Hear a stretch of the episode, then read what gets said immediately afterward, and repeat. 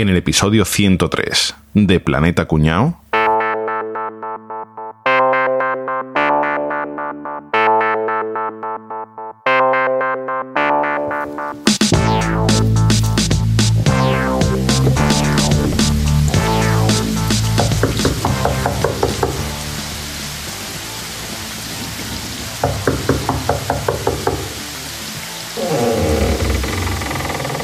¿Quién osa interrumpir el descanso de esta morada? Santo y seña. Eh, oiga, mm, mire, es que soy el nuevo, ¿vale? Y la contraseña todavía no me la han dado. No sé, pruebe 0000 o 1234. Seguro que es una de esas dos. No, mire, no, así no va a entrar. Además, no lleva la indumentaria correcta. Perdona, ¿la última quién es? Ahora eres tú. Vale, ¿y antes que yo? Era yo, pero Ah. es que lo que pasa es que no me acuerdo de la contraseña. Se dice santo y seña. ¿Ha probado con 0000? Nada, tampoco funciona. El 1234 tampoco funciona. Prueba con password, pero con Que doble no, S. que no. Eh, hola, ¿estáis esperando para entrar? Sí, pero, no que nos acordamos de la contraseña. Que se nos ha olvidado la clave, tío. Que se dice santo y seña. Joder, con con la mierda de memoria que yo tengo. ¿Habéis probado con 0000? Que no, pesado. Hola, ¿quién es el último para entrar? Es que, mira, que es que nos acordamos de la contraseña y no nos deja entrar, tío, este. Pero que os estoy diciendo que se dice santo y seña. Escúchame, no, no. Vamos a ver. A mí me dijeron que trajera la túnica con la capucha, el bastón, pero ya está, nada más. Digamos que si a mí no me van a dejar entrar, que me devuelvan el dinero, ¿eh? que yo he pagado esto y yo soy de la hermandad del puño cerrado, vamos. O sea, es mi sociedad secreta. Hola, ¿qué pasa? Que soy aquí. Bueno, ¿venía a entrar a la sociedad secreta? Santo y seña. Santo y seña. Adelante, pueden pasar. ¿Qué hacen estos mongolos aquí? ¿Ves? Secret Teatrillo Ever.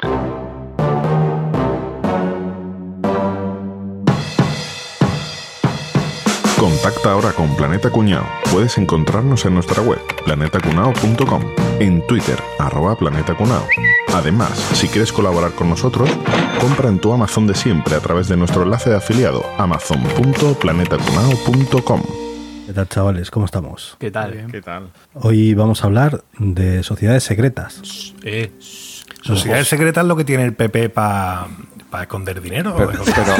pero, pero yo, yo tengo una duda, Enrique. Dígame. Si vamos a hablar de sociedades secretas, entonces ya no son secretas. ¿eh? Pues me temo que no. Si no, no serán tan secretas cuando... ¿Cómo, cómo, cómo vamos a llamar al episodio? Me cago en Dios. Sociedades que fueron secretas algún día. O los que estéis escuchando esto no contárselo a nadie. que quede entre nosotros. Es verdad que evidentemente no vamos a hablar de sociedades secretas porque entonces no las conoceríamos, pero hay muchas que conocemos su existencia pero no sabemos bien cómo funcionan, ¿no? y a todo el mundo nos suena, ¿no? Que salen 20 Claro. en las películas y sí, sí. Entonces se le echa la culpa a estas sociedades secretas. y De sí. hecho, eh, esa será la definición de una sociedad secreta, ¿no? No que no exista, sino que no se conozca lo que hay dentro, ¿no? Vamos a verlo. Esto es como cuando hablamos de los servicios secretos, ¿no? Dicen, "Pues, andan secretos, pero bueno. Pues claro, ¿cómo, cómo definiríamos una sociedad secreta? Pues, o sea, un grupo de gente Que tiene ¿no? unos, unos intereses comunes, ¿no? Y un fin para alguna cosa, ¿no? O sea, que en principio damos por hecho que es como una asociación de personas que buscan algún fin. Planeta Cuñado. O sea, que el planeta cuñado es una sociedad secreta. Claro. Claro, todas estas, estas de las que vamos a hablar tienen en común que para iniciarte dentro de una, pues tendrás que pasar algún rito, Ah, algún vale. proceso Vale, especial, ¿no? Vale, vale. Entonces, bueno, claro, el tema sería si uno quiere ingresar en una sociedad secreta, joder, a mí me parece como difícil, ¿no? Como, Tiene ¿cómo que empiezas? llamar a la puerta y mandar currículum. Y 10.000 euros, lo más importante. Sí, pero eso es como cuando lo- los malos se reconocen entre ellos, ¿no? Los mafiosos dicen, ¿cómo se reconocen entre ellos que son delincuentes? Los de la camorra llevan un pañuelito azul en el bolsillo derecho de atrás del vaquero. ¿vale? O se huele, se huelen el culo como los perros, ¿no? Pues esto de la sociedad secreta, igual, tú eres de la sociedad secreta, ¿y cómo lo vas a saber si es secreta? Ah, no? ah. Caballito, ¿tú que, eres de, tú que eres de Rociana. Los de Almonte, ¿cómo se reconocen entre ellos en el Rocío cuando van a sacar la Virgen? Es verdad, pues igual. pues es igual. verdad, tío. Igual, que se ponen a a pegarle hostia a todo el que no es de allí. Para que no... Si te devuelve la hostia de Darmonte. Yo creo que, se dan la, que la hostia la dan, pero no saben si es Dalmonte también. ¿no? No, no, si te la devuelves, Darmonte. Vale, entonces hemos dicho un grupo de gente que tiene un fin y que además el, eh, para incorporarte tienes que como pasar un rito de, de iniciación, ¿no? Un rito algo secreto, especial, algo- claro, no algo simplemente especial. pagar una cuota y ya está, algo, no sé, algo más, ¿no? Vale, pues nada, vamos a hablar así de algunos, de algunas asociaciones de estas así, yo creo que son todas bastante populares, al menos vamos, la, de la que voy a hablar yo, yo creo que voy a empezar por la asociación secreta, pero poco por experiencia, ¿no? La menos secreta de todas las asociaciones secretas, ¿no? Voy a empezar yo por quitarnos de en medio esto rápido, ¿vale? Que son los masones. ¿Lo que, Enrique? ¿Cómo, cómo, Enrique? Eso es lo que viven en Utah, que tiene muchos hijos, se casan dos veces y eso son los Esos masones. son los mormones. Yo estoy seguro que, que hemos dicho lo que, lo que, lo que. Enrique ha dicho dos veces los masones y el 85% de nuestro público está repitiendo por dentro. Agárrame los codos. los. Estoy Por dentro dice, por dentro. Bueno, pues eh, os voy a contar un poquito. es- esto es una cosa más que recientemente ha vuelto como a, a estar como de moda, hablar de la masonería. Sí, sí. Es una cosa como Las que era- conspiraciones ¿Qué judeo-masónicas. Era el contubernio judeo-masónico, ¿no? Efectivamente. Y ahora como que últimamente se vuelve a hablar de ello. Y el caso es que el otro día, por ejemplo, el Iker Jiménez, cuando estaba diciendo los tweets aquellos que de repente, tras años de hablar de magufadas,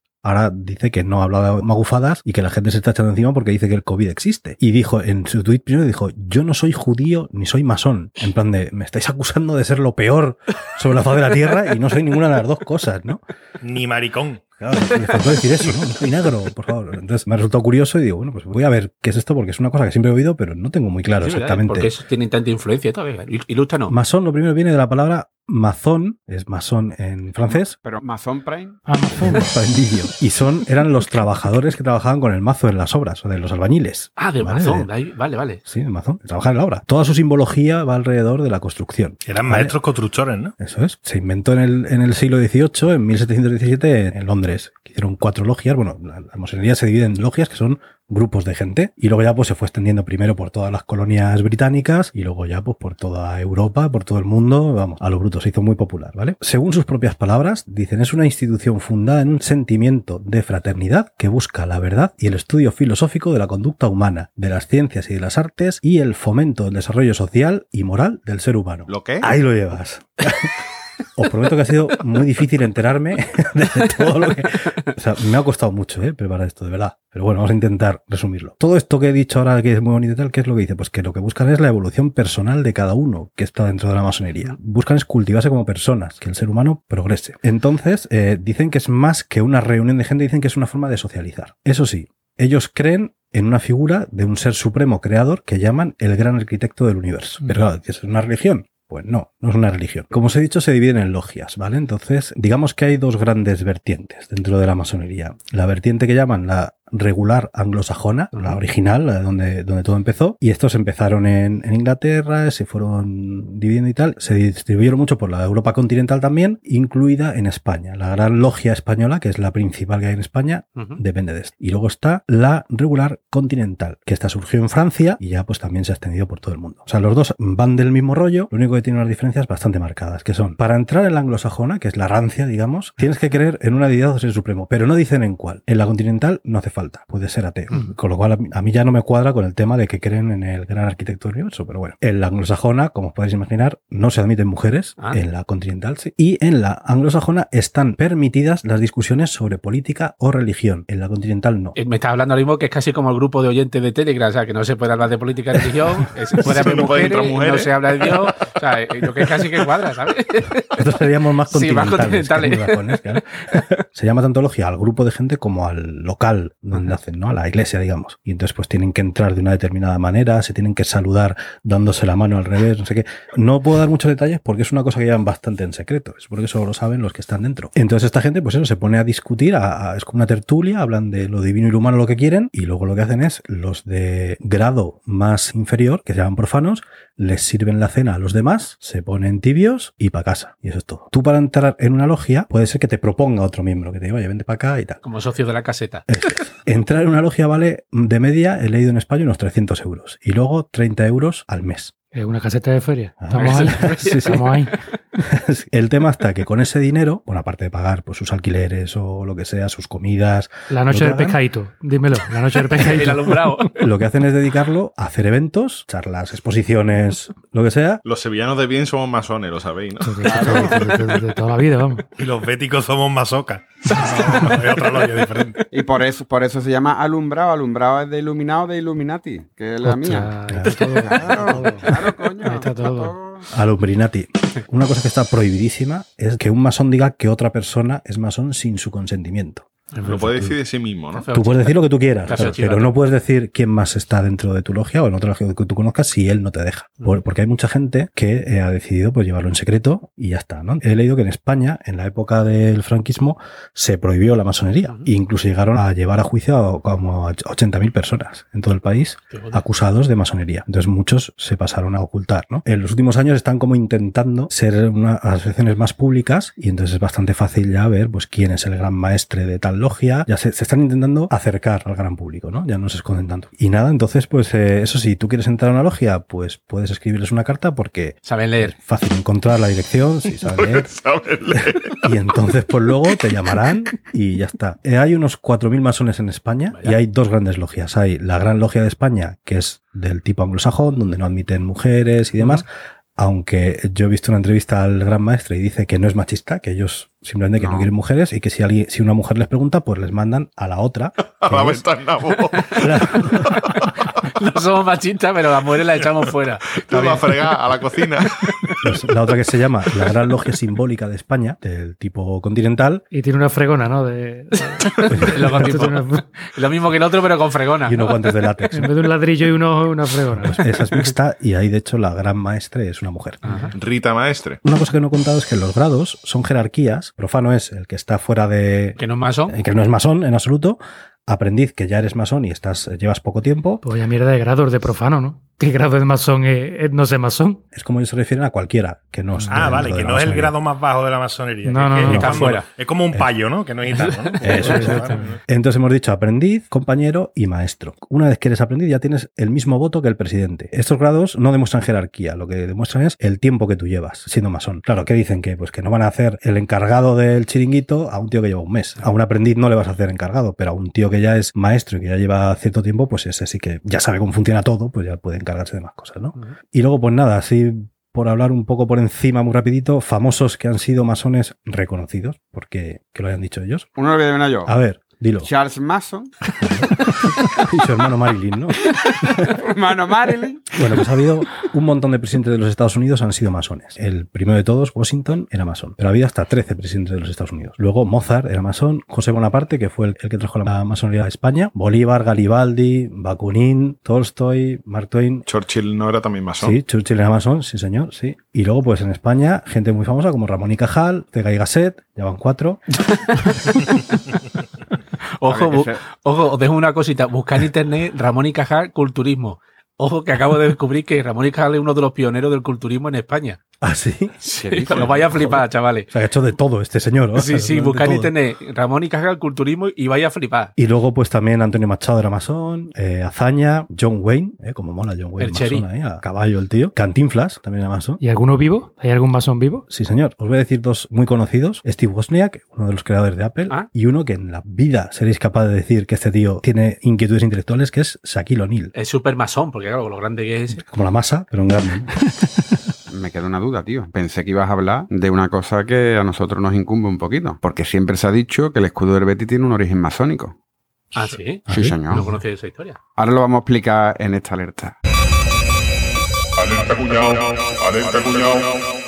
Bueno, pues el escudo del Betis en sus orígenes era solo lo que tiene ahora mismo en el centro, que es como un circulito con dos Bs de Betis Balompié y encima la coronita de, los Borbones, porque era Real Betis Balompié.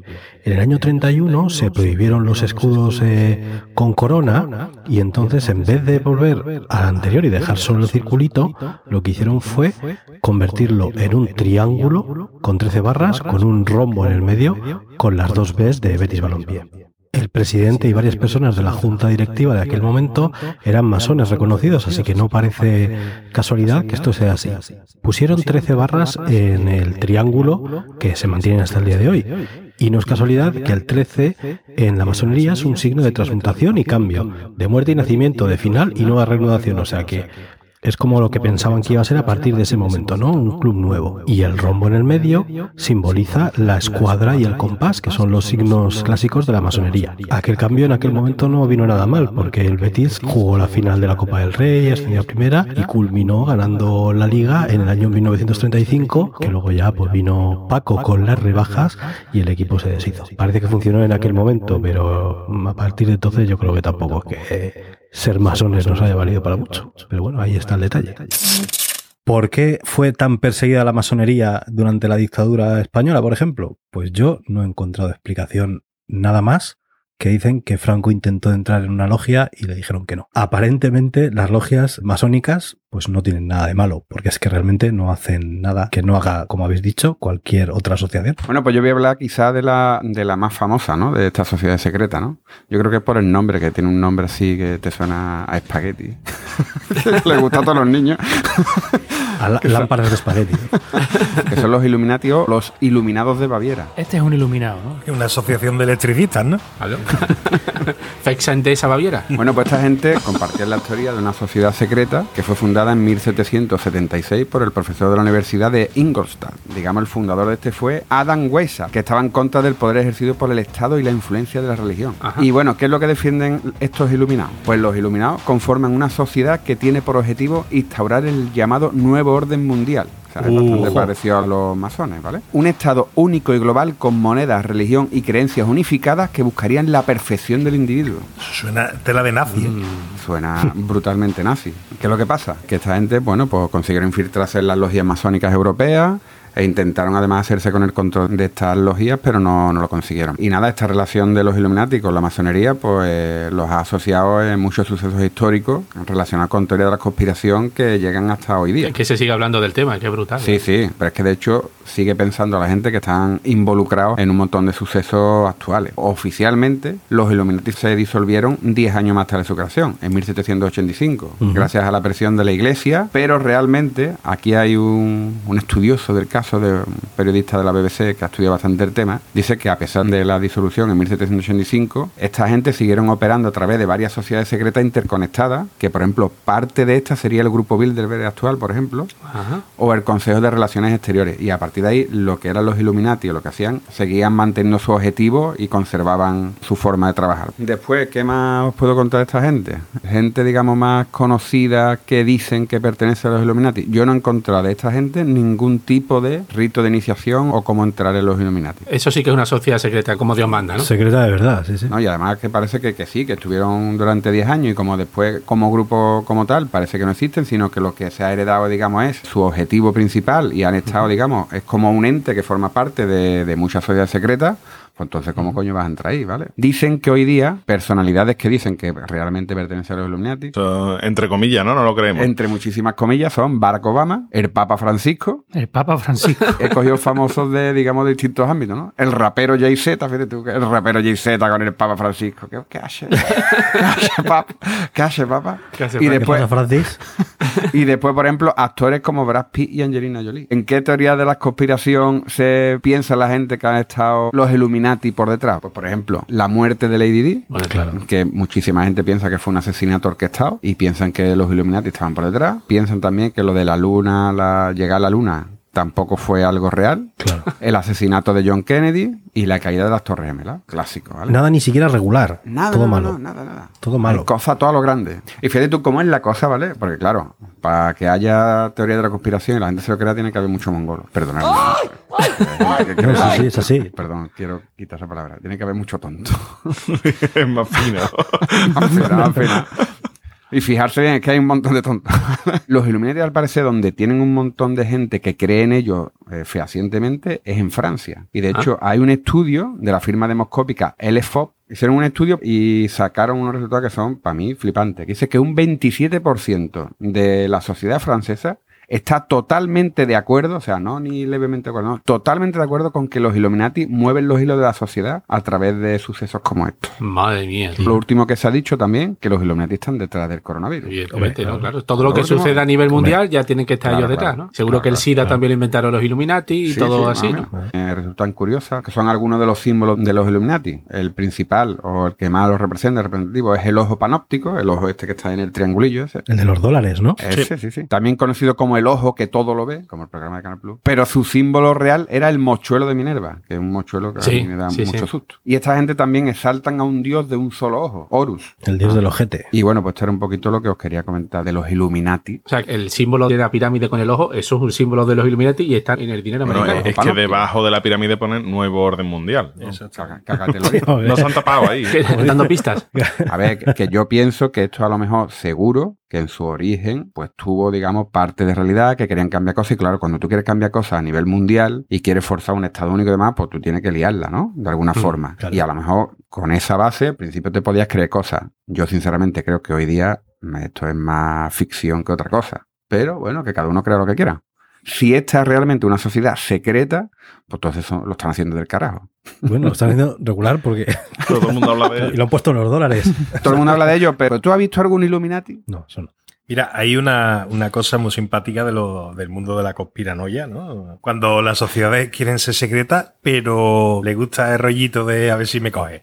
Son secretas, Pero no poco. que nadie las conozca, pero van dejando pistitas por ahí, ¿sabes? Ya. A ver si el billete del dólar. No son secretas, son discretas. son discretas. Yo tenía un profesor de historia en la universidad que decía que aquellos que no creen en las conspiraciones saben muy poquito de historia. Ah, amigo. No se trata de no creer en las conspiraciones porque es como el que está todo el día riéndose o el que no se ríe nunca. Los dos son idiotas, ¿no? Pues con las conspiraciones pasa lo mismo. El que se lo cree todo es idiota y el que la rechaza absolutamente toda por el simple hecho de serlo es igualmente idiota. Entonces hay que ver un poquito qué es lo que ha pasado y sobre todo cómo se han conformado las sociedades, las conspiraciones en Roma, eh, en Europa, las guerras mundiales, etcétera, que sí que las conspiraciones existen. Lo que pasa es que desde que salió Matrix, que ha hecho mucho daño, parece que una conspiración tiene que haber letritas verdes cayendo, extraterrestres y niños muertos. Hombre, ¿verdad? es que una cosa es una conspiración y otra cosa es una conspiranoia. Es que eso es muy distinto, claro. La geopolítica es eh, básicamente se trata de conspiraciones, ¿no? Es conspiraciones. Sí, Eso claro. existe- siempre ha sido. Caballero, me ha encantado lo que has dicho porque era la primera frase que yo iba a utilizar. Os voy a hablar del club Bilderberg.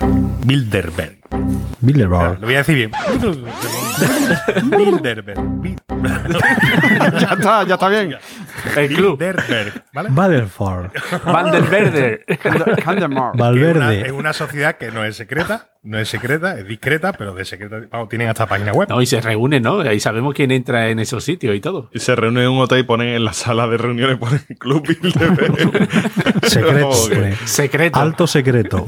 Os voy a contar una anécdota, tío, ahora que habéis dicho de hotel. Tuve que hacer una vez un, un evento para una aseguradora tochísima, de las principales en el mundo, ¿vale? Y tuve que acompañarles a Atenas. Yo era, digamos, el responsable del evento a nivel Del alcohol. de seguridad informática. No, no, eso vino de Ah. Eh, Para el registro, la logística, los asistentes, los viajes, los transfers del aeropuerto al hotel, etcétera.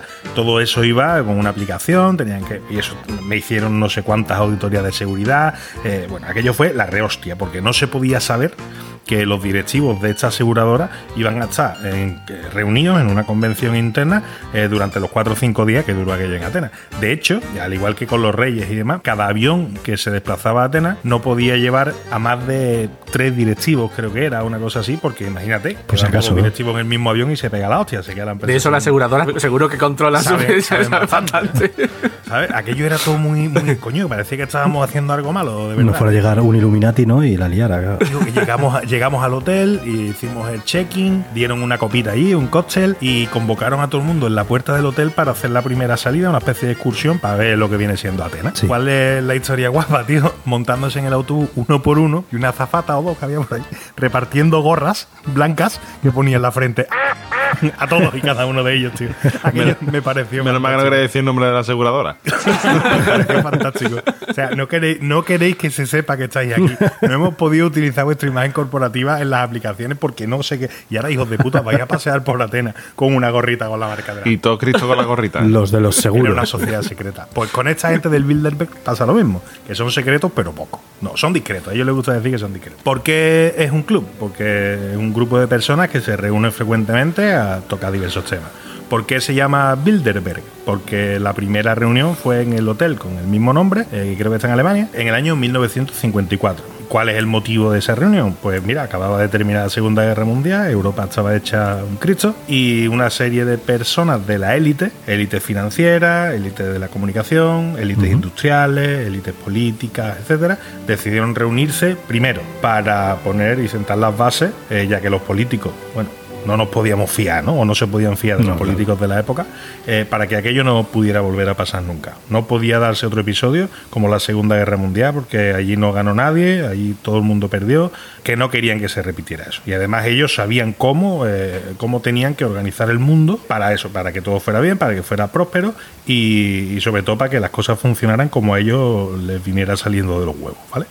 Eh, y así hasta ahora. Hicieron quita que tú no sabes. Exactamente.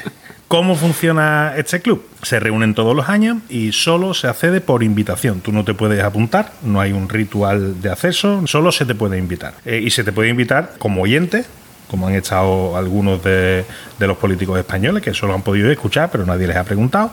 Eh, dan una charlita allí, en plan presentación de la, y después los largan fuera, pero el, el bacalao se parte eh, en una sala secreta. Después están los directivos, ¿no? que son los que tienen toda la información y demás, y después hay un nivel superior, que son los organizadores, que son los que toman realmente las decisiones. Tú solo puedes acudir allí porque se te ha invitado. ¿Y a quién se invita? Pues se invita en España, por ejemplo, han ido presidentes del gobierno, han ido políticos de las oposiciones eh, diferentes que ha habido a lo largo de, de la democracia. Ha estado Pedro Sánchez, ha estado la reina Sofía, y la reina Sofía es una de, la- de las recurrentes, ¿no? que ha ido bastantes veces. Por supuesto, está el rey. Ya de carnet. Cebrián, El del país. Sí, de Grupo Prisa.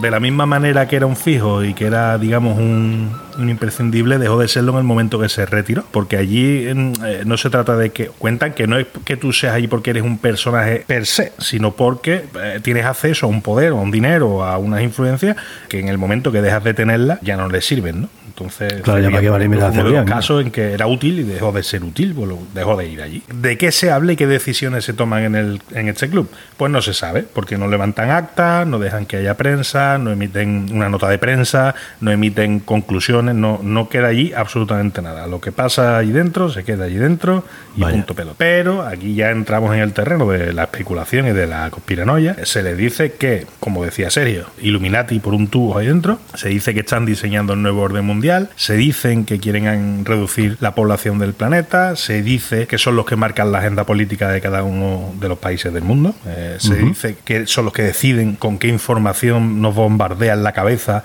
o nos entretienen para que no estemos pensando en problemas realmente importantes. Sabemos quién van invitados, pero no sabemos quiénes forman parte de ese club per se, como miembro vitalicio o como se diga. Sí, son lo- los mismos fundadores. Ten en cuenta que del año 54 la mayor parte siguen vivos, ¿vale? Ah, bueno, sí. El que montó todo esto era un político polaco que se llamaba Rettinger. David Rockefeller, por supuesto, fue uno de los, de los principales miembros del Club Bilderberg. El príncipe neerlandés Bernardo. Tú me dirás el poder que tiene el príncipe de Nueva Zelanda, que es como un concejal de Cuenca, ¿sabes? ¿Usted qué? ¡Príncipe de Nueva Zelanda! ¡Papase! Posiblemente no lo tenga, posiblemente sea postureo, ¿no? Eh, de todas formas, eh, una de las cosas que tienen en común todas las teorías o todas las especulaciones sobre este club era que está muy bien que la Segunda Guerra Mundial no podía repetirse, que había que reconstruir el mundo, pero todos tenían algo en común, que es que no querían comunismo. Ajá. Eran fuertemente anticomunistas. Hay quien dice que lo que nosotros hoy en día conocemos como socialdemocracia, que es esa forma un poco extraña de ni polla adentro ni polla afuera para que todo el mundo esté contento, eh, eh, ha salido del, del Club Bilderberg. Aprovechando un poco, como he estado haciendo hincapié con el tema de la simbología, tanto con el tema de los masones como de los Illuminati, el Club Bilderberg también se puede ojear por detrás, también se puede leer mucho. Ojear por detrás viene de ojete, ¿verdad? Ojetear. pues. Ojetear. Hablar de este club es hablar de un señor tremendamente polémico, que aparte que es un señor muy estudiado y demás, fue agente de la KGB, está residiendo en España, es muy amigo de Caballeto, que es Daniel Echulín, ¿vale? Daniel Echulín tiene un libro sobre este club y él dice que tiene muchísima información. La información es bastante fidedigna. Lo cierto es que he leído eh, reportajes y entrevistas que se le ha hecho hace bastante tiempo y la verdad es que clava bastante bien la información. También es verdad que cuando dice 50 cosas es bastante probable que aciertes 10 o 12, eh, con lo cual no es que yo le dé un gran poder, pero a mí el lechulín este me cae bastante bien y me parece un tipo bastante interesante y sobre todo que controla tela del tema de la conspiranoia. Otra cosa es que viva de eso y sea todo cuentiti y otra cosa es que tenga algo de razón en lo que dice. Pero ya te digo, Daniel Lechulín, a quien le interese que, que lo busque. A mí esto, esto de que esta gente dices que son los que controlan el, el mundo y tal, lo que más curioso me resulta de este tipo de cosas es, joder, eh, se tienen que poner de acuerdo con mucha gente, porque claro, controlan esto, los masones, los Illuminati, Walmart también, eh, los- la banca. El Bezos. O sea, joder, Amazon. Y además, y se tienen que pelear con mucha otra gente, ¿no? claro, claro. uf. Eh, los que controlan rollo, el ¿no? mundo. Eh, queda muy guay decir, controlan el mundo, el poder en la sombra, no sé qué. no sé. Pero es que hay un montón de contrapoderes ahí, que es que hay otros países. O en China no hay Club Bilderberg, Illuminati, no- eh, o, o las mafias no tienen nada que decir. En este podcast, ¿no? Hemos hablado mucho de eso, ¿no? De cómo empresas, de cómo entidades a- a- se posicionan directamente en contra del gobierno, ¿no? Eh, que es lo que... Sí, que haya cuatro señores con una capucha puesta diciendo, pues a partir de mañana va a subir gasoil. No es así, no se trata de eso, sino que toman decisiones y en su ámbito de poder tiran por ese lado. Otra cosa que después le salga o no le salga, pero al final no deja de ser un lobby o un grupo lobista, ¿no? Como ya conocemos. ya Un cabildo, un cabildo se dice en castellano. Se- según el conspiranoico con quien hables, el mundo lo domina X y, Sí, y claro. hay muchas X ahí. o sea, es- es- no puede ser todos, o sea, uno u otro, ¿no? Vamos a dejar ya de hablar de cosas que no existen, que son mentiras y tal igual. Y, y- y sociedades casi secretas. Vamos a hablar de una sociedad secreta de verdad. Y además española. De españoles de, de bien. La garduña. Espérate, espérate. Esto es repe. ¿Eh? Eso, ¿Por eso qué? ya- Sí, ya hablamos en la Claro, mafia. Reciclando guiones. Es verdad. Que va, hombre, ¿cómo va a ser repe? Yo no Sí, me acuerdo. cojones. claro. Hombre, Que- que salía- los que tenían mucha mierda en las uñas. ¿Qué pasa? Pues lo que hay. Pero lo voy a- le voy a contar con otro estilo, hombre, que no tiene nada que ver con vas a ampliar porque ahí hablamos poco, ¿no? Ahí hablamos un poco de eso. Hablamos un poco de eso. Bueno, Ya no recuerdo ya. La mafia, vas a hablar de la mafia. No, una sociedad española de la que Santiago Abascal estaría orgulloso de pertenecer. La Garduña. Muchos antes de los Illuminati, muchísimos antes que los Illuminati, esto de, de Capria, y varios siglos antes de que surgiera la mafia, ya había una sociedad secreta, pero secreta de verdad. No sería tan secreta cuando tú ya has hablado de ella antes. Pero se trataba de la Garduña. La Garduña nació en Toledo en 1414, o sea, en el siglo XV, Ajá. tres siglos antes que los masones. Es la más antigua. Y bueno, y también bastante antes que los Illuminati, es la más antigua. Y atacaban a musulmanes y a judíos, que en aquella época estaban un poquito como regular visto aquí en España. Aquella época, dice. No, no como ahora. De esta sociedad secreta no existe constancia documental, o sea, no hay ahora mismo ningún libro escrito, ni nada que diga de aquella época que nombre a la Garduña, o sea, no, no existe. A lo mejor es, a lo mejor O sea, es que invent. pero perfectamente podrías estar inventándote todo lo que No, quieras, ¿eh? porque tiene una serie de televisión. Si tiene serie, es verdad. Si tiene serie, es verdad. Y yo ya lo he escuchado esto alguna vez, o sea que Bueno, pues se desarrolló fundamentalmente, y por eso lo cuento, en Sevilla. ¿Qué más queremos? Una sociedad secreta que se desarrolló en Sevilla. de delincuentes, claro.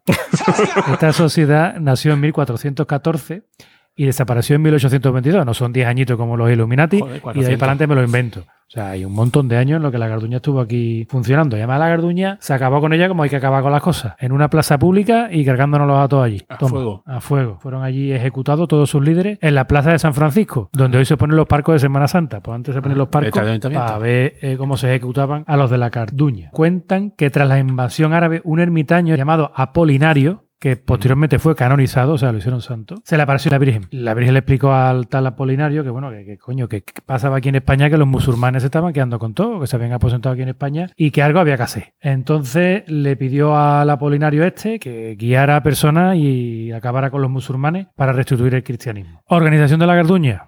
No puede ser una cosa más bonita y más sevillana como una cofradía. ¿Cómo te puedes tú organizar mejor que como una cofradía? Hombre, por favor. ¿Pelo de punta o no? Hombre, por favor. Su, su hermano mayor, los Hombre, el diputado de tramo. Hombre, por favor. Los acólitos iban todos repeinados, ¿no? Con la va. para atrás.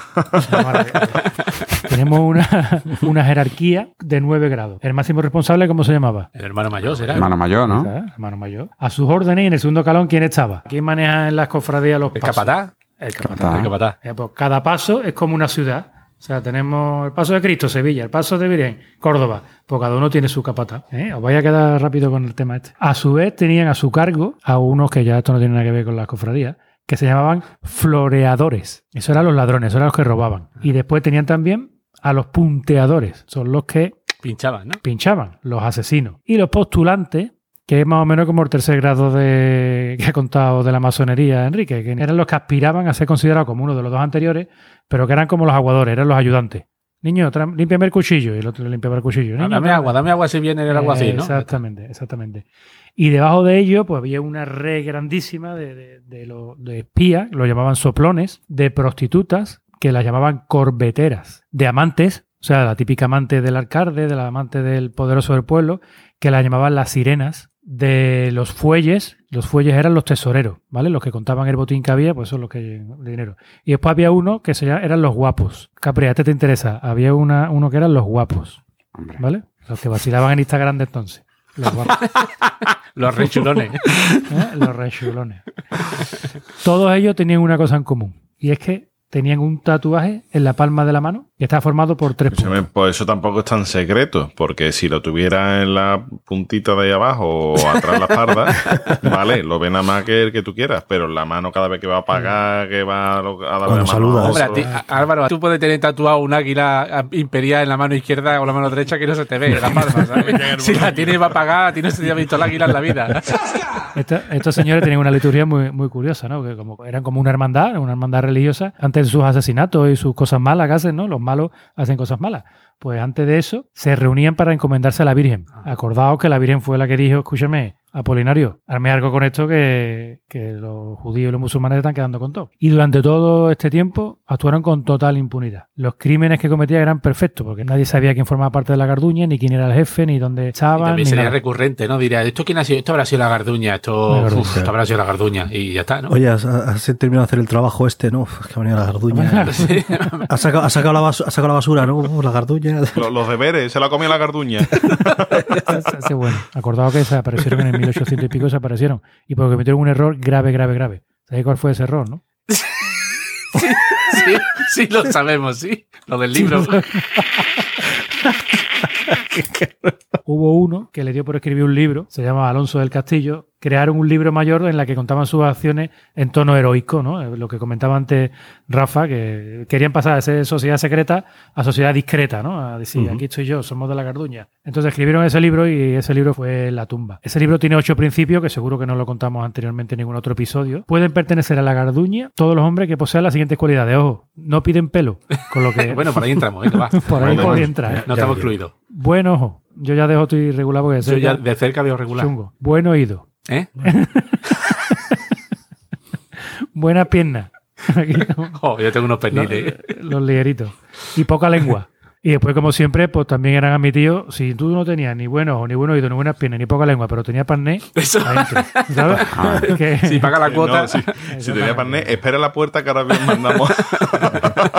a que te pinchen. Después tenían cosas buenas, ¿no? Porque decía que protegían a las mujeres que, o sea, tenían bajo su protección a las mujeres que habían sufrido persecución de la justicia. Lo que pasa es que después, cuando las tenían en su protección, las metían a sirena o las Sí, metían claro. a. Yo te protejo, pero trabaja para mí, ¿no? Eh, exactamente. La cagaron en el año 1821 porque mm, secuestraron una sevillana que se llamaba María de Guzmán. Pero los que lo capturaron, eh, era mona la chica y tal, se le fue la mano. La violaron y la asesinaron. Le habían encomendado simplemente que la secuestraran, pero no que la violaran y la asesinaran. Entonces ya la policía se hartó de ellos, los descubrieron y a Francisco Cortina, que era el hermano mayor de la sociedad, lo pillaron, detuvieron a 20 hermanos, lo llevaron a la Plaza Mayor de Sevilla, que es la actual Plaza de San Francisco, y le dieron matariles. Y ahí se acabó la garduña. ¿O no? ¿O no? Fueron más discretos de entonces. Bueno, ¿no? quién sabe. No se sabe. Es posible que tres hermanos españoles se fueron eh, a, a las costas de Italia, tres hermanos españoles que eran Oso, Mastroso y Carcanoso. Y son los fundadores legendarios de la Cosa Nostra, de la Drangheta y de la Camorra. Casi nada. Casi si nada. queréis más, entrar más en detalle, escuchar el episodio de la mafia. Que no lo vamos a repetir más. ya. En el episodio 150 de Planeta Cuñado, la, La garduña. garduña. Bueno, voy a contar yo algo que no es mafia, pero, pero casi, ¿vale? que no hayamos contado antes. Por lo Que no, esto, yo creo que esto no se ha contado aquí. ¿Os suena la sociedad Skull and Bones? No. Esos de piratas. Huesos. huesos y calaveras. y calaveras. Eh, hay huesos y calaveras. Parecen piratas, ¿no? Sí, Es Claro, lo que tú dices. pirata, ¿no? Pues vamos a contar un poquillo la historia de esta gente, ¿vale? Esta sociedad también tiene otros nombres así también que son bastante llamativos, como la Orden, ¿vale? Eso ya nos puede sonar así, la Orden, así. Me cago en la orden. ¿Lo que dice eso? También, también, eso es muy de pueblo. Otro nombre que tiene Orden 322 o la Hermandad de la Muerte. Este nombre ya te acojona un poquito. Se mola más. Pero la verdad es que es una sociedad secreta de pijos. Ay, ay, ay. Hombre, más que nada porque es de estudiante de la Universidad de Yale, ¿vale? la Ah, Universidad de ah, Yale, coño. para el que no la conozca, es una de las universidades de la Ivy League, Ajá. ¿vale? Donde está Harvard y todo esto, ¿no? Ahí se llaman todos Va. Cayetanos también. Bueno, No votan al PP, votan a Ciudadanos. Como, como en Estados Unidos, allí lo que se lleva es ponerle varios nombres, ¿no? Cuando eres pijo. Uno de ellos es Cayetano. Por ejemplo, Bueno, ahí será Cayetano o algo así. Estrictano. hay otra que. Es que ha dicho. Estritano. Estritano. Cayetano, Estritano. Eh, cierra al salir, por favor. No, sería Street Ass. Eso, Street Street Ass. Bueno, pues lo, lo que decía. ¿Qué se dice sobre todo de esta sociedad? Porque es el mayor trampolín para llegar a sitios como la CIA, la Corte Suprema o consejos de administración o gabinete de abogados los más importantes de, de Estados Unidos. La sociedad fue fundada en 1832 por dos miembros de la fraternidad. Tú sabes que allí en Estados Unidos, en las universidades, se lleva mucho el tema de la fraternidad Phi Beta Kappa. Kappa es la marca esta del Betis. Los dos miembros eran eh, William Russell y Alfonso Taft. William Russell a lo mejor no suena, ¿vale? Pero la familia Russell es una de las familias más importantes de Estados Unidos. Hombre, claro. El Russell Crowe, el actor este también. Por ejemplo, es el, el más conocido de todos. Pero es que Alfonso Taft, El de los refrescos, ¿no? Tap. sí, Y el del tabulador también. Alfonso Taft llega a ser fiscal general de Estados Unidos y secretario de guerra. ¿vale? O sea, que esta gente llega en alto, ¿vale? Eh, como todo este tipo de sociedades estamos viendo que son bastante machistas, bueno, pues esta gente no aceptaron mujer hasta 1992. Esta gente utilizan como símbolo, pues, Skull and Bones, un cráneo y dos tibias cruzadas, el símbolo pirata. de pirata todavía. y debajo el número 322. Por eso le llaman la orden 322. Se dice que ese número es la cifra clave, ¿vale? Porque dicen que en el año 322 a.C. es el año en el que muere Demóstenes y Aristóteles, que según la tradición de los Bonesman, que son los hombres que pertenecen a, a esta orden, la diosa de la elocuencia, que es Eulogia, se marchó ese año al paraíso para volver en 1832 y iniciar el- la hermandad con ellos. Cada año solamente hay 15 nuevos miembros, más 15 que propone lo- los miembros antiguos. Una de las cosas curiosas es que esta gente, los 15 nuevos miembros, siempre, todos los años, hacían un retrato. Y siempre posaban del mismo modo, es decir, 15 tenían que, que haber dos sentados en una silla al lado de unas carabelas y tal, siempre con huesos humanos eh, reales y con un reloj viejo en el fondo que marca las 8 de la tarde. Como Apple, ¿no? Como Apple, que cuando presenta un iPhone o pone un iPhone una publicidad algo, siempre pone la misma hora, que es la hora en Es la que se presentó el primer iPhone, ¿no? ¿Cierto? Es verdad. Que no Entonces, a lo mejor lo que querían es hacer un GIF, ¿no? Poniendo todas las fotos luego y así queda guay. Si está todo igual, pues, Tía, pues desde 1800 ya estaba pensado eso, ¿eh? son gente previsora, joder. Te ha currado, ha currado. En cuanto a los rituales de acceso y demás, se sabe que hay ceremonias de iniciación, obviamente, porque esto no deja de ser como una rama de los Illuminati, de los masones, pero esto, como toda sociedad secreta, el secreto mejor guardado es ese ritual de iniciación. No obstante, pese a todo, alguna filtración hay, ¿vale? Y se dice que tiene connotaciones paganas, satánicas y que además las novatadas en Yale son, por lo visto, de las más putas de todas las universidades de Estados Unidos. O sea, son pijos, pero cabrones, además. Entonces, eh, se dice que, que allí se hacía un poco de todo, incluso violaciones y de todo. Así de las cositas más extravagantes que se hablan es de que tienes que contar todo tu historial sexual mientras que estás yaciendo en el interior de un ataúd, tienes que beber sangre y tienes que besar los pies de los miembros más antiguos. Qué agradable, ¿no? Qué asco. O tienes que tener un poquito de estómago. El miembro que va a elegir a otro se llama patriarca y el que va a ser elegido es el, el tocado. Y por ejemplo, John Kerry fue patriarca de George Bush hijo. Estos son dos de los miembros más famosos, pero hay más. Esta gente se reúnen semanalmente en la tumba, que es la sede de ellos. La sede está justo al lado de la Universidad de Yale. Le llaman la tumba porque es que no tienen ni una sola ventana. Es un edificio totalmente romo, es feísimo. Se reúnen semanalmente para cenar y charlar, porque al fin y al cabo ellos lo que hablan es pues de la política, de- o sea, es un club de pijos de esto, de una fraternidad de ellos. Se dice que en las cenas utilizan menaje que perteneció a Hitler, o sea, que esta gente manejan temas. Y que la tumba está decorada, y eso sí que lo ha dicho una persona que fue allí a restaurar cuadros que había en, en el sitio y demás, que dijo que aquello lo que parecía era un escenario de la familia Adam. Dice, es todo tétrico, todo... todo gótico. sí, sí. Entre los miembros más destacados hay tres expresidentes de los Estados Unidos. George Bush padre, George Bush hijo y William Howard Taft, que son los tres presidentes que hubo. Después hay un otro postulante como John Kerry, Kerry se presentó para eso. Y después la familia Rockefeller, Rafa que lo conoce bien, Vaya. tuvo un montón de miembros dentro de- del club. Y Stephen eh, Schwarman, que es el socio fundador del grupo inversor Blackstone, que es uno de los grupos más Qué multimillonarios del mundo. Fijaos en la cosa, que, que al final son cuatro o cinco grupos reducidos de los que se habla, que es muy posible que tengan un poder de decisión brutal, pero brutal. ¿eh? Rockefeller no le puede dar Hace tiempo tanta- a, a todos los clubes estos que tiene que ir. Y eso, y eso que ya no sale los sábados en la tele. Ya. Oye, ¿se puede ser masón y de los Bones estos, de los Cool and Bones? Y del Betty. Y judío. ¿eh? Bueno, esta gente, obviamente, pues imaginaos, ¿no? La cantidad de conspiranoia que se le atribuye a esta gente. Desde el escándalo Watergate, la invasión de Bahía de Cochino, el asesinato de Kennedy, decía, esta gente se le responsabiliza casi de todo lo que ha pasado en Estados Unidos y en parte del mundo. Ellos son los responsables, ¿vale? Pues para eso son la élite, ¿no? De hecho, una de las cosas que sí que parece que tiene cierta veracidad es que la CIA, Agencia de Inteligencia Americana, en principio parte un poco de una idea de, de esta orden y que de hecho tiene tentáculos por todos lados dentro de la CIA. Incluso hay una película, El Buen Pastor, de Robert De Niro, protagonista creo que es Matt Damon, si no recuerdo mal, que habla de la vida de uno de los miembros de, de Skull and Bones y que también es agente de la CIA y, y cuenta un poco toda la historia de la orden y cómo se mete la orden dentro de, de la CIA y todo esto.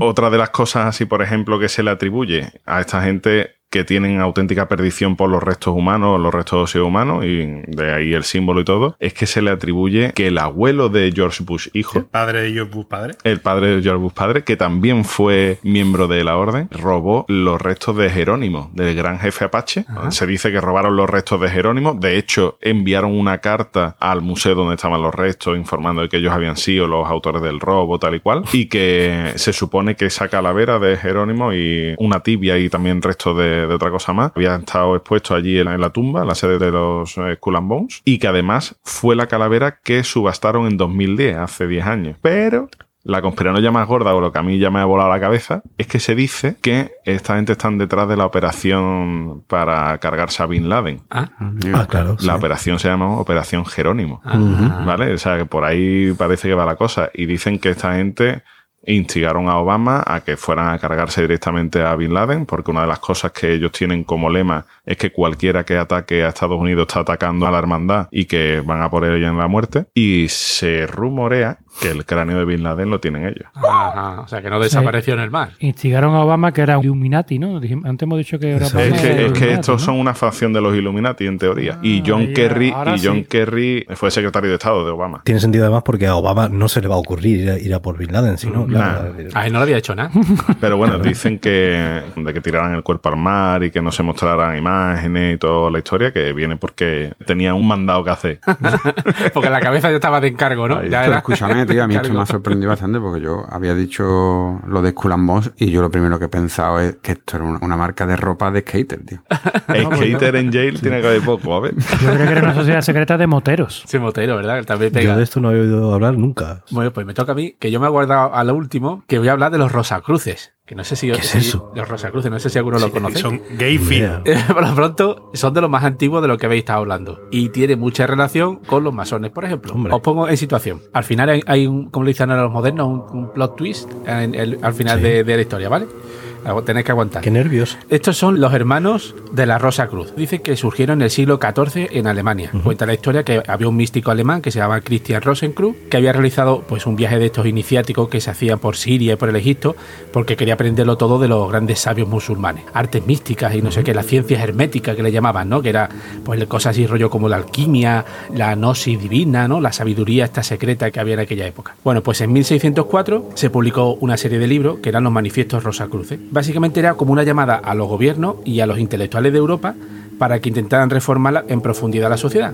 Principio, el propósito es positivo. Está bien. Está bien. Pero explica que, bueno, que esto era, digamos, la primera que se ponía por escrito, pero que esto ya venía de antes, que los orígenes se remontaban en el Egipto de los faraones, donde un grupo de hombres y mujeres, pues eso, estaba interesado en agotar las posibilidades de la vida mediante el uso de la herencia del conocimiento esotérico, ¿no? Y todo este rollo de la New Age que se estudiaba en los 70. El caso es que explican que todo ese conocimiento llegó a Europa a través de los templarios, los alquimistas de la Edad Media preservaron ese conocimiento y que ya fue durante el Renacimiento cuando volvió a salir a luz toda esta historia en Alemania. Y de Alemania, pues ya se dio todo el mundo. Esto que estoy explicando, lo de la Rosa Cruce, después de los masones, es la segunda sociedad secreta más numerosa. Porque esta gente dice que hay 6 millones de personas relacionadas con esta sociedad. Joder. 6 millones, me parece una pasada. Sí, una burrada. ¿no? Sí, sí, sí, Sí, sí. Todo este rollo de organizarse en logia y tal y cual, lo copiaron los masones de los Rosacruces. Anda. Pero esta gente era todo mucho más como el conocimiento interno, ¿no? Por ejemplo, la relación de la mente humana con las leyes kármicas, la programación positiva de la mente, ¿no? La energía interior,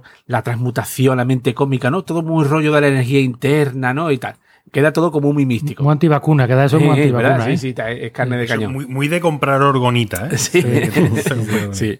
Y hay como, digamos, como una figura principal que es el Imperator. Y no se oculta, porque el Imperator actual de la Rosa Cruz es un químico italiano que se llama Claudio Mazzucco, de 60 años. Y ahí está. No se lo oculta, ¿no? Es una sociedad secreta, pero el Imperator le gusta presumir. Hombre, la verdad es que si llegas a ser imperator de algo, yo tampoco me escondería. ¿eh? O sea, el, el título mola muchísimo. En España Imperator. hay una orden de la Rosa Cruz que se fundó en 1988 y que se ve que ya en 1880 en Barcelona ya había habido otra orden de la Rosa Cruz. ¿vale? El tema del ritual no es importante aquí. Me gustan mucho los datos que dicen que la historia en sí son ciclos y estos ciclos duran 2160 años. Ah, Muy bien. Clavado. Joder, macho. Pues esos son 20 ciclos de 108 años. Entonces ahora para, tira para atrás 30 segundos y te he dicho que la primera orden que habían en España, que era de Barcelona, era en 1880 y la siguiente se fundó en 1988, 108 años después. Ujú, Clavado. Clavado. Dicen que estas 2160 años es como una época. La época anterior era la era de Piscis, Piscis, coño, me sale, la era de De Piscis. Piscis.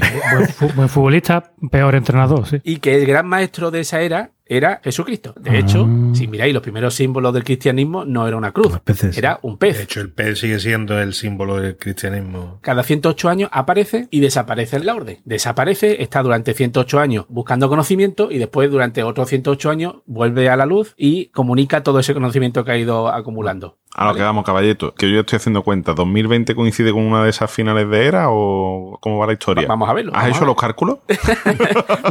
Me sale decimales. Entre los miembros destacados, aquí vamos a por lo máximo. O sea, están cogido la Wikipedia y dice, dime, tira, tú ve tirando. Dice, Paracelso, el alquímico este del siglo XVI. Francis Bacon, que era el político este, ¿no? Que fue canciller en Inglaterra, era, que era el padre del espiritismo que lo conocemos hoy en día. Y el tocino. Las pizzas con amoyo y bacon espectaculares. Descartes, Descartado, ese no. Boza siempre va al chiste trabajado, ¿eh? Entra el chiste trabajado, le entra. Esos son, digamos, de los que había en el siglo XVI. Después, en el siglo XVII, Isaac Newton, Benjamin Franklin, en el siglo XVIII. Ojo, quedado con ese detalle, ¿vale? Franklin ya sí lo sabéis, ¿no? Que fue un político que era uno de los fundadores de Estados Unidos. También fue masón. Espérate, Sí. que lo mismo no era masón. Y muchos más. El filósofo Kant, Goethe, Galileo Galilei, Balzac, Víctor Hugo, Da Vinci, Nietzsche, Pascal. Toda esta gente dicen que forma parte de la Orden de la Rosa Cruz en mayor o menor medida. En mayor o menor medida, ¿qué quiere decir, caballito? Que nosotros lo contamos como nuestro porque o era sea, bueno. o sea, ¿es Rosa Cruz o no es Rosa Cruz? Esto que os he nombrado al principio detallándolo, ellos tuvieron cargos importantes dentro de la orden. El resto fueron miembros. ¿Cómo se apunta uno ahí? Eso es lo de menos. si te quieres apuntar, es muy sencillo. Hagas una cuota que me parece que son 10 euros al mes. Te mandan cada mes una monografía de, de 12 páginas. Lo tienes que estudiar con el uniforme de Rosacrucero. Tu mandí, un espejo, una cruz y un candelero. Escúchame, más barato que Netflix, ¿eh? Es más barato que Netflix, sí, sí. Oye, pero podemos hacer un experimento y después contarlo aquí dentro de un mes o dos, tío. Muy bien. Apuntamos a Capri a los Rosacruces. Venga, venga. Yo tengo que estar monísimo con el mandil. Capri está para apuntarse a una cosa más, a ver. Para que tiene tiempo. Y ahora la conspiranoia. Agarraros bien, ¿eh? Que esto ya viene curva. Poner el cinturón ahí bien apretado. A ver, a ver. El plot twist, ¿no? Primero la cons- todavía no ha llegado, todavía no ha llegado. No, no, no, no hemos hecho el estoy girito. nervioso ya, no es hemos que hecho el estoy- girito. Ahora estoy viendo la conspiranoia. Os he explicado que esto venía del antiguo Egipto, que llegó a Europa y que todo tenía un fin. Cristóbal Colón era un rosa crucero encargado de una misión, que era llegar a América. O sea, la misión era descubrir América que no estaba descubierta. Descubrir ¿no? América no, ya sabían que existía América y querían crear Ah. algo en América. Porque básicamente la conspiranoia es que el concepto que tenemos hoy de Estados Unidos, todo eso es el fruto de la construcción de los rosacruceros. Ah. Y en 1694 la hermandad tomó rumbo a Estados Unidos, donde trabajó durante 108 años construyendo lo que hoy conocemos como Estados Unidos. Por eso he dicho que Franklin y muchos de los políticos que son padres fundadores pertenecían a los Rosacruces. Ahora viene el plot twist. Perdona, caballito, antes del plot twist, entonces, lo que es ahora Estados Unidos es lo que querían los Rosacruces, ¿no? Sí. El tema de cargarse a los negros, a la policía, a los chavales con metralletas. Todo eso estaba pensado así. Llega a la luna, llega a la luna, también tiene sus cosas Son buenas. unos, claro. son unos cracks, ¿eh? Los notas. No, pero es fácil, lo que salga mal dirá, no, pero eso no es nuestro. Eso ha sido otro. Esos son los masones. Los masones que son unos aprendices.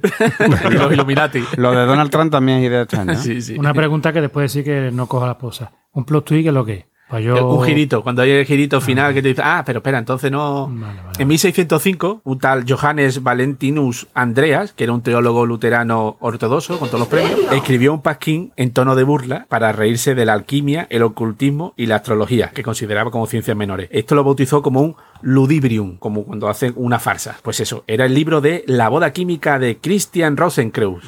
Pues eso, se inventó el personaje, se inventó que había era un supuesto místico alemán que había viajado por toda la ruta iniciática de Oriente Medio y tal. Lo hizo como para reírse de lo que había en aquella época en la Edad Media en Alemania con el, todo el rollo del alcultismo y de la alquimia. ¿Qué pasa? Que mucha gente el libro se lo creyó y lo tomaron en serio. Joder. Construyeron todo eso en torno a un libro que el mismo autor reconoció años después. Era eso, era un ludibrium, que es un libro de farsa. Y de hecho, hoy en día se cree que lo que todos habéis escuchado alguna vez, que es el priorato de Sion, Sí. es otro caso, otro ejemplo de la actualidad de lo que era un ludibrium, que es alguien que escribió una farsa explicando lo que podía ser el priorato de Sion, y hay mucha gente que se lo ha creído y ha seguido desarrollando. Nos ha gustado esto y Porque escribió la historia de Napoleón, ¿no? Que- Claro, Napoleón. iba de coña todo y al final. O sea que esto, lo que después ha dado lugar a los masones, a Illuminati y todo eso, están basados en un cuñado que dijo una troleada maravillosa. en un tebeo. Sí, me parece genial. Bueno, Capria, ¿Qué pasa, hombre? que digo yo que esta- estas sociedades secretas no tuitearán. No sé si tuitearán, pero los tweets eran bastante secretos. Me ha costado, me ha costado sus muertos encontrar los tweets. A ver, algo hemos encontrado. Porque bueno, yo lo que sí he hecho un poquito es ampliar el círculo de sociedades secretas. Y te ha ido directamente a Sociedad Anónima, Sociedad No, Limitada. Sociedad limitada. No, no, no, La Real Sociedad. No, no, no, no. Claro, nosotros hemos, hemos comentado seis sociedades secretas, pero hay muchas más que nos hemos dejado fuera que son muy interesantes, como pueden ser Ku Klux Klan, eh, el Opus Dei, el Club Bohemio, o sea, que hay algunas de estas que nos hemos dejado fuera. Pero bueno, vamos adelante con el primero de Madres de Mamones, arroba John Viene. Que los padres de Vox solo permitirán a sus hijos ver el canal Ku Klux Klan. Vamos con el siguiente de arroba herrerita16. Dice, celebrar una reunión del Club Bilderberg en el Aquapa. Venga, vamos con el siguiente de arroba azul Dice, lo del Ku Klux Klan eran tontos de capirote. Venga, el siguiente, el siguiente es de arroba don Alfonso y dice que te inviten al Club Bilderberg y pregunta por el microondas para calentar la comida que te has traído de casa.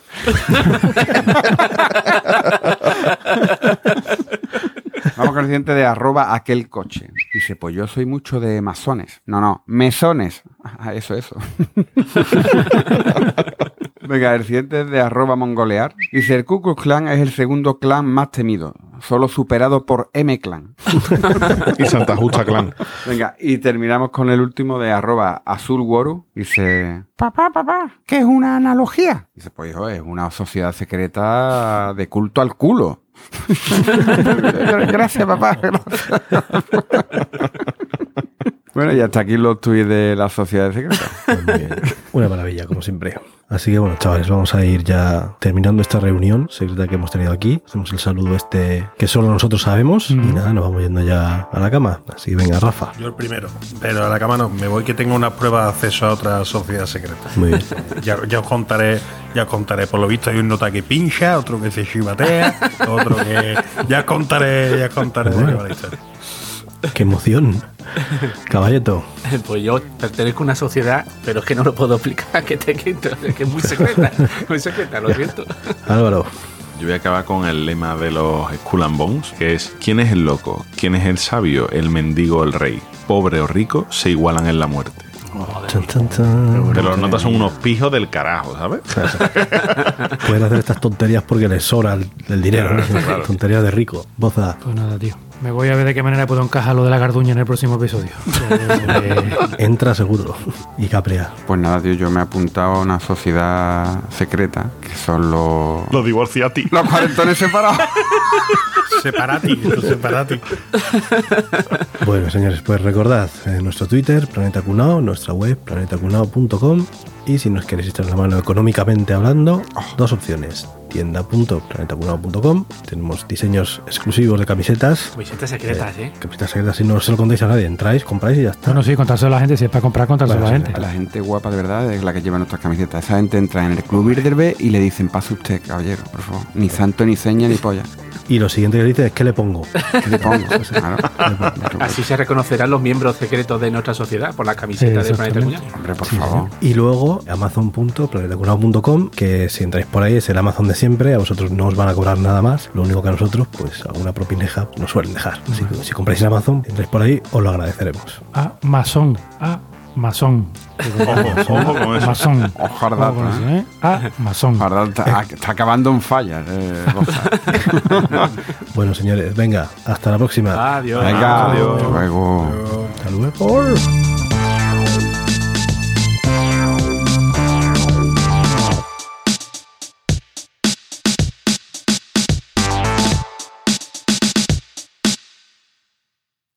Por favor, qué cosa más mala.